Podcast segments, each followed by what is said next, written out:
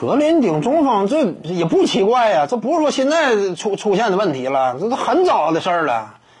那再早那会儿海耶斯他不也顶中锋吗？那会儿他注册身高才一米九八。那我们知道当时那个时代，那这个身高这块儿往上注册，那你还是有很大水分的。以海耶斯来讲，他只能打中锋的位置，他注册的，我卯一卯劲儿，我才敢往上报成一米九八。你说他真实身高得多矮？真实身高我估计啊，到不到一米一米九五，这都存在悬念。当时海耶斯那不也顶中锋吗？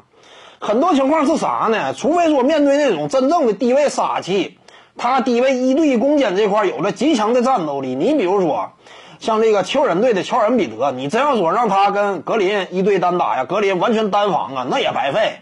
力量这块压制呢，而且技巧人家绝对，呃，无论是往里进还是往外后仰投射，那都有两下子，都是能够这个凭借自己的身体优势啊，直接就碾压你的。那这个你要是真防的话也费劲。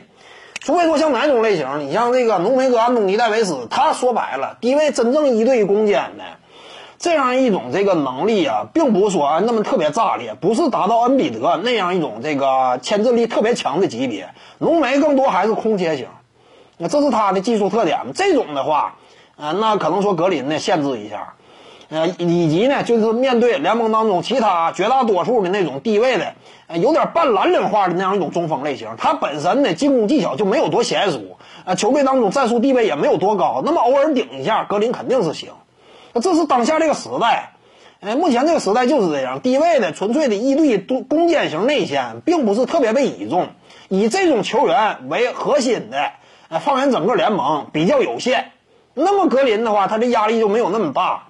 你要说放在九十年代，都是全是那一支球队围绕中锋建队，都是低位攻坚型的，那这种身高就吃亏。但目前整体趋势变了，随着联盟小球风气的盛行，开始强调速度。一强调速度呢，你这高度这块儿，那相对来说就被忽视，就进一步降低，更强调摇摆能力。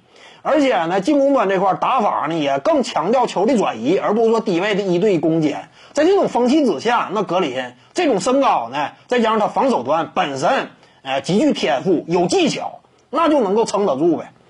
这也是在时代发展的背景之下，啊，凸显出来他。各位观众要是有兴趣呢，可以搜索徐静宇微信公众号，咱们一块聊体育。中南体育独到见解就是语说体育，欢迎各位光临指导。